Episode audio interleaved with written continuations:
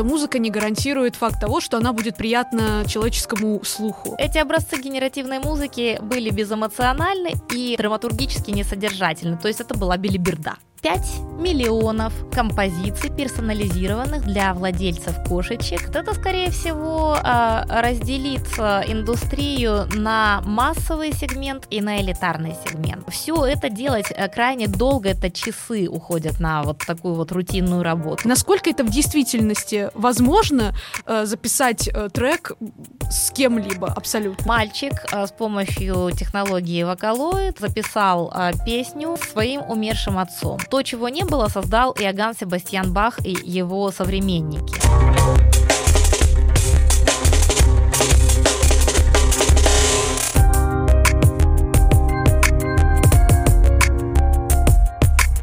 Друзья, здравствуйте! Это наш пилотный выпуск подкаста Тала Шоу. Всех рады видеть и слышать, но, правда, не видеть, но слышать уж точно. Во всяком случае, мы ощущаем вайп от каждого нашего слушателя и очень хотим донести до него самую важную информацию. И сегодня у нас будет очень интересная, я бы сказала, злободневная тема, тема искусственного интеллекта. И не просто искусственного интеллекта, а в музыке. Что же это такое? Оно подрывает нашу репутацию, оно мешает нам найти лучшую работу, или же все-таки это благотворно влияет на эффективность и продуктивность рабочего дня и позволяет сократить какие-то рутинные задачи. Сегодня мы будем разбираться вместе с очаровательной Евгенией Евпак, Евгения, здравствуйте. Здравствуйте, Тала, очень рада видеть. А, вот, и, естественно, мы сегодня поговорим а, про то, какие есть сейчас на рынке продукты искусственного интеллекта для музыкальной индустрии или для любителей создавать музыкальный контент. Тут важно понимать разницу между индустрией и любителями, хотя половина индустрии ими наполнена сейчас уже. Ну, у вас, скажите, вообще есть уверенность как-то в завтрашнем дне именно музыканту, который понимает, насколько насколько искусственный интеллект сейчас все-таки э, видоизменяет э, все процессы, которые происходят внутри создания какой-либо музыкальной композиции. Я композитор и исследователь э, музыкальной индустрии. У меня опыт 18 лет на данный момент в разных э, направлениях э, музыкального искусства и смежных креативных индустриях. Я пишу музыку для кино, для театральных постановок, для мультфильмов, э, пишу рекламные джинглы, э, даже сделала несколько джингла для подкастов Высшей школы экономики. А, вот, а, поэтому, э, ну и, собственно говоря, последние а, с 16 года, получается, 7 лет я занимаюсь проблематикой внедрения искусственного интеллекта в креативной индустрии. В этом мое диссертационное исследование, которое по теме называется «Трансформация деятельности композитора сокращу, в эпоху нейросетей. А, могу сказать так, что а, эксперименты, которые я провожу в последние три года а, своего исследования, свидетельствуют о том, что профессиональным композиторам, ну, по крайней мере, в ближайшие 25, 50, 75 лет точно не угрожает быть вытесненными из музыкального рынка технологиями, онлайн-сервисами э, с использованием нейросетей и применением принципов искусственного искусственного интеллекта. Почему? Потому что а, все сегодня существующие приложения, они а, все-таки разрабатываются на забаву своим разработчикам, программистам. А что может делать нейросеть, чего не может делать человек? Потому что в основном говорят, что все-таки в искусстве человек это творец, а нейросеть это робот. Но, может быть, есть какие-то фишки, которые может осуществлять с легкостью нейросеть, а, например, человек не способен так с этим справляться или вообще их как-то вообразить? А, да, есть такие вещи. Ну вот, а, например, в августе 2021 года а, шла летняя российская креативная неделя, и а, там Василий Филатов и его институт саунд-дизайна организовывали public talk, посвященный нейросетям в саунд-дизайне и музыке, и выступала музыкальный редактор такой компании Муберт.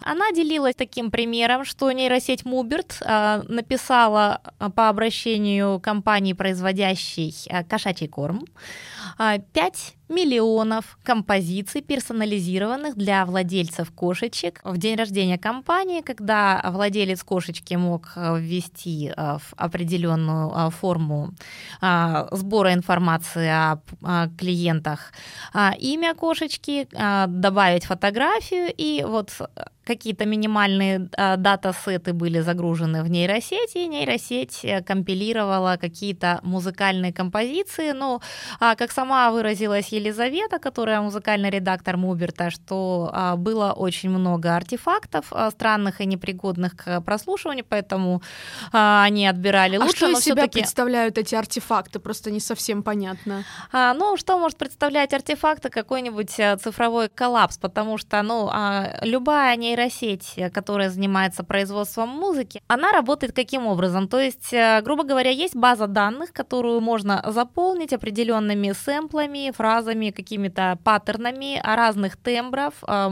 Тембров и... голоса, например, ну, или музыки. Да. Давайте сразу поясню здесь, что кроме тембра голоса, да, который у каждого свой собственный, а есть еще тембры других инструментов. Вот я сейчас делаю запрещенное действие, я стукну угу.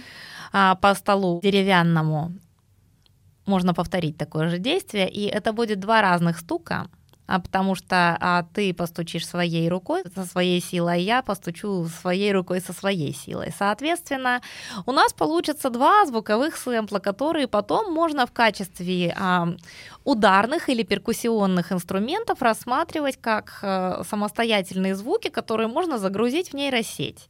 А, вот. Но если кроме этих звуков, которые мы опишем дескрипторами, мы загрузим еще а, какие-то ритмические паттерны, ну то есть э, мы из вот этого вот звука создадим какой-то ритм.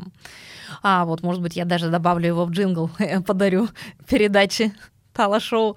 Вот. А получится что в результате? В результате а, нейросеть получит от пользователя, который а, даст задание, определенную порцию сэмплов, которые разместятся в датабазе и будут описаны своеобразным способом, то есть у них будут прописаны характеристики тембров, характеристики, а, вероятнее всего, громкости или нейросеть будет обучена определять громкость, а вот, а, будут характеристики темпа, будут еще какие-то стилевые характеристики, с каким стилем это можно сопоставлять. Вот, стили более 240 сейчас в стриминговой музыке используются в последние последние годы, ну, где-то начиная с 2005-х примерно годов. А, вот. И поэтому все вот эти характеристики, все эти дескрипторы можно описать относительно одного звука или относительно коллекции сэмплов. И из этой коллекции сэмплов дальше нейросеть а, по заданным ей алгоритмам а, может а, скомпилировать какой-то музыкальный продукт. Назовем это так. И чем в итоге закончился эксперимент э, с рекламой для котят? А, ну, собственно, пользователи получили 5 а, миллионов пользователей получили 5 миллионов как будто бы разных, как будто бы музыкальных композиций. А здесь ключевое слово «как будто бы». Ну, то есть это был какой-то музыкальный ряд, вероятно, а какая-то, может быть, фоновая меблировочная музыка, которая вот сопровождала Ну тогда в чем плюс сгенерированной композиции? Их 5 миллионов, их много, да, а, чем всё. если бы это записывал человек.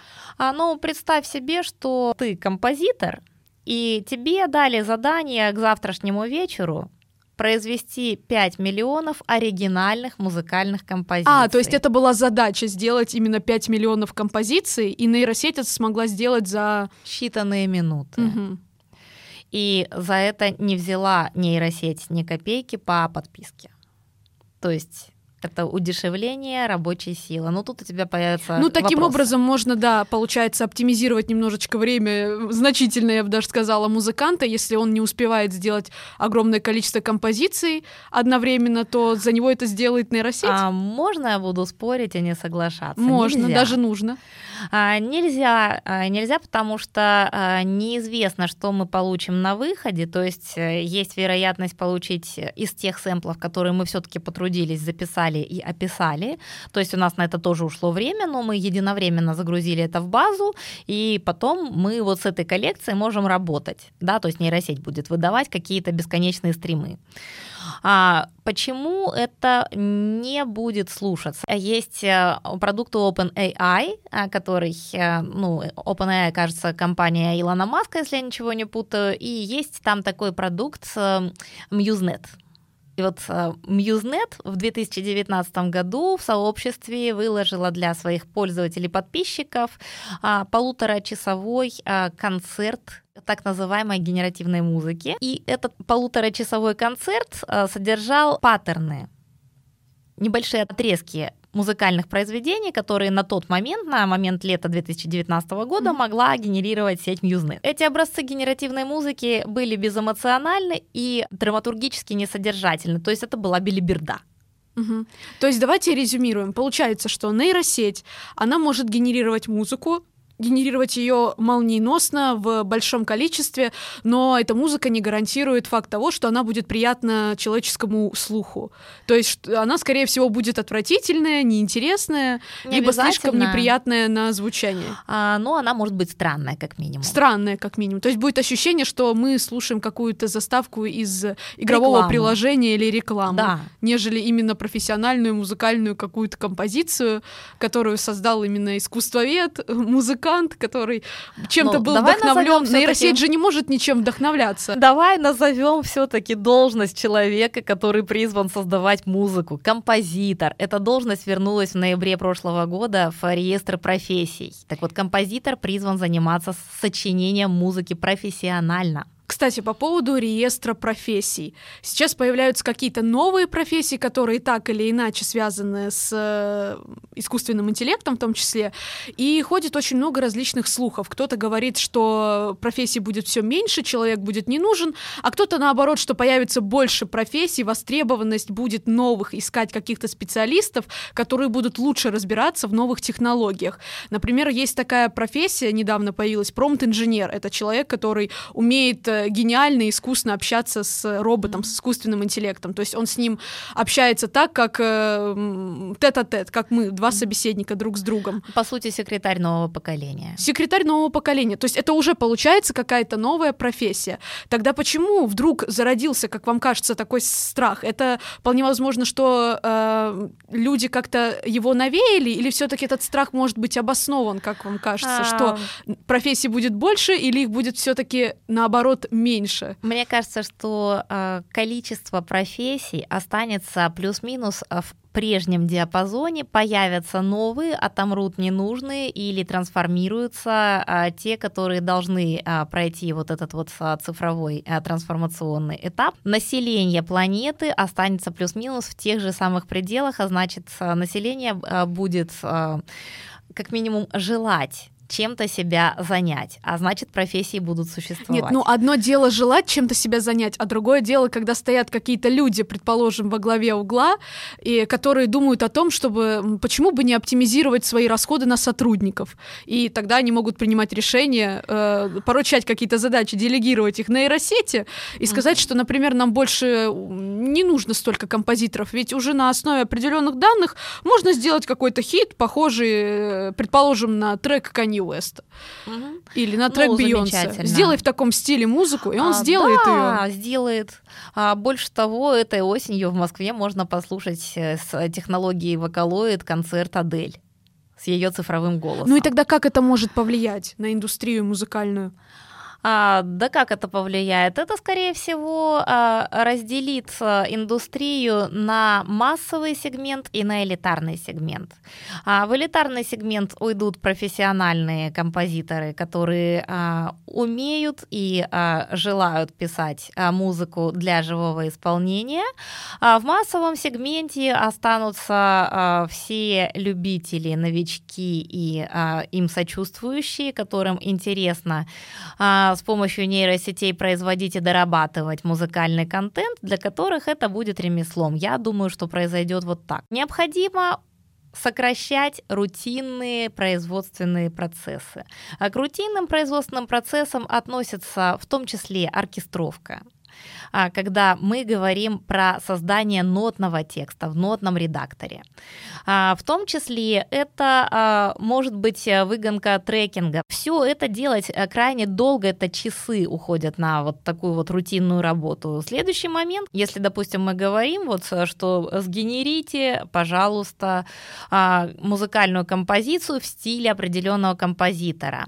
Значит, мы говорим о том, что нейросетевой продукт должен должен а, иметь а, качественный алгоритм анализа музыкальной ткани, для того, чтобы в результате анализа музыкальной ткани у него собрался какой-то единый паттерн. Но как этот единый паттерн может предусмотреть, к примеру, а, то, что в музыкальной композиции, написанной живым человеком, могут быть какие-то специально в определенном месте человеком заданные ошибки. Даже если мы будем говорить про большие данные, э, невозможно предусмотреть, а, что... А, Отсутствие ошибок. Ну да, что нейросеть это сделает так же, как человек, и что другой человек, слушая, То есть, запутаться. э, грубо говоря, получается, что нейросеть нужно постоянно обучать, и сейчас она еще не достигла такого уровня, когда она способна э, полностью ликвидировать какие-либо ошибки. Все-таки это больше прерогатива, наверное, человека.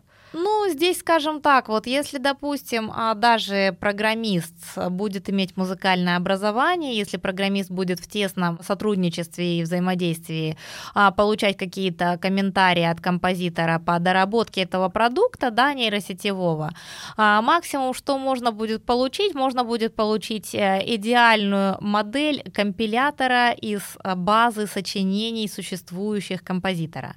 То есть это максимум может быть полезно для того, чтобы э, создать какую-то фоновую музыку, э, причем вот именно, скажем так, вот интермеца, что-то ну, то такое. есть вот это получается не какое-то частями. высокое искусство, а это скорее это массовый, упрощ... продукт. массовый продукт. Он упрощенный, он без каких-либо э, художественных изысков. Сло... Да, сложных художественных элементов, которые, которыми обычно мы стараемся заполнять какую-либо композицию, когда ее создает непосредственно композитор, который имеет образование в этой сфере и э, может, э, как мы уже и говорили, вдохновляться, например, природой или какими-то интересными ему людьми. Нейросеть, она все делает э, на данный момент, как, как-то, мне кажется, все-таки банально и примитивно немножечко. И, все, и, как вы уже подчеркнули, это скорее массовый продукт, который может быть полезен, возможно, в маркетинговых целях, в рекламных целях, или же, например, для какой-то музыки, которая не нуждается в конкуренции.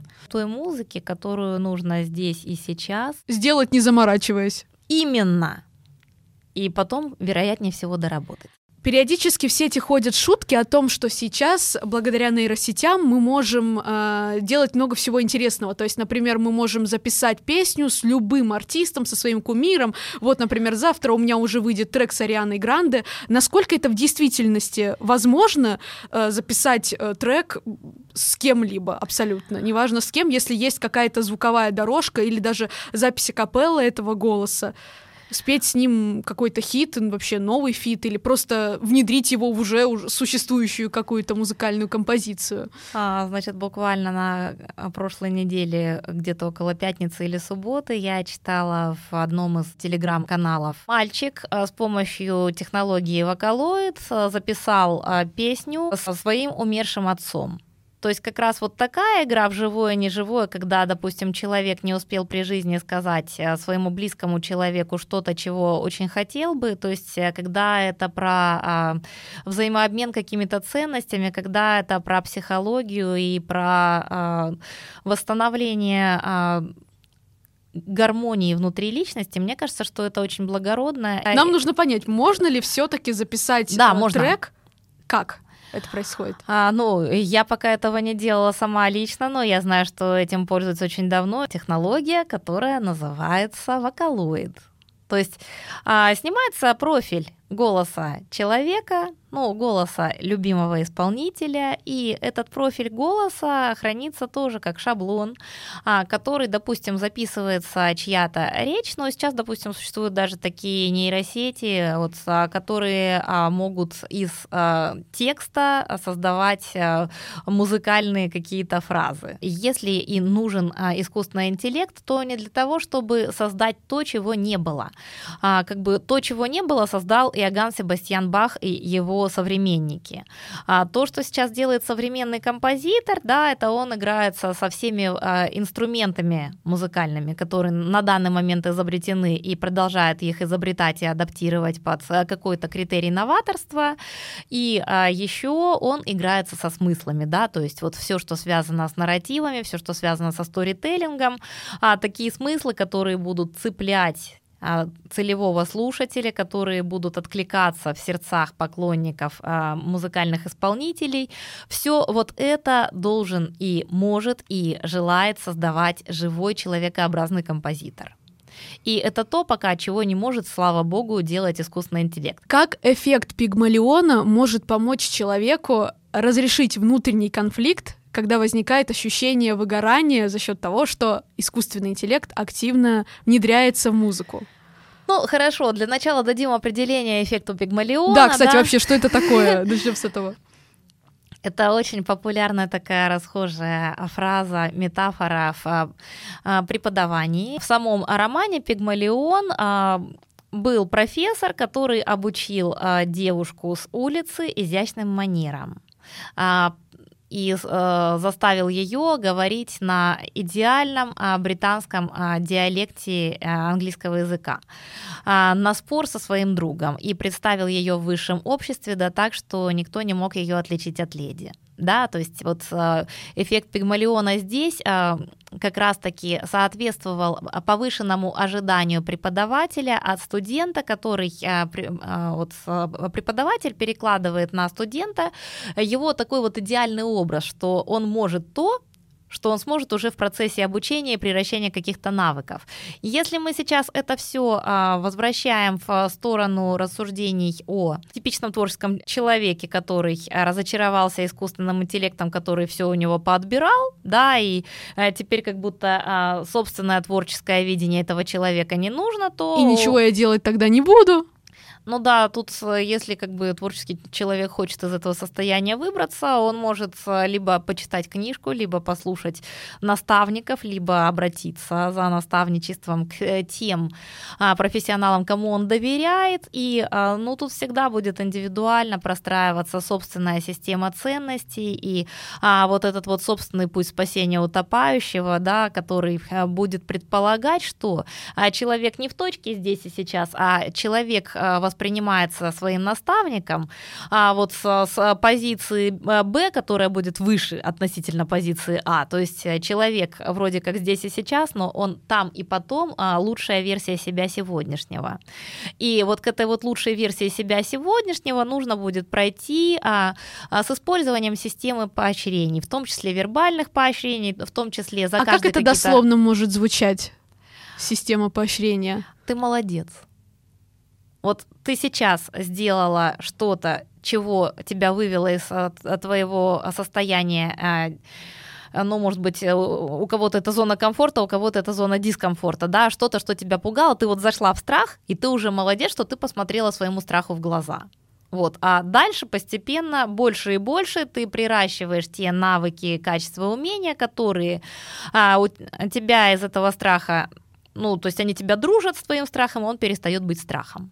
Угу. Он становится твоей э, сильной, а, собственной вот такой вот уникальностью. Ну и давайте все-таки теперь подытожим. Получается, что искусственный интеллект пришел в музыкальную индустрию, но он ни в коем случае никак не мешает нам развиваться в ней дальше. То есть его можно грамотно использовать и совершенно не бояться. Мне кажется, что это будет один из инструментов. Э, все боялись технологию MIDI, все боялись рок-н-ролла, но при этом а, мы пользуемся синтезаторами, мы пользуемся э, электронными музыкальными инструментами инструментами, э, от этого небо не повернулось на землю и реки не потекли вспять. Все существует.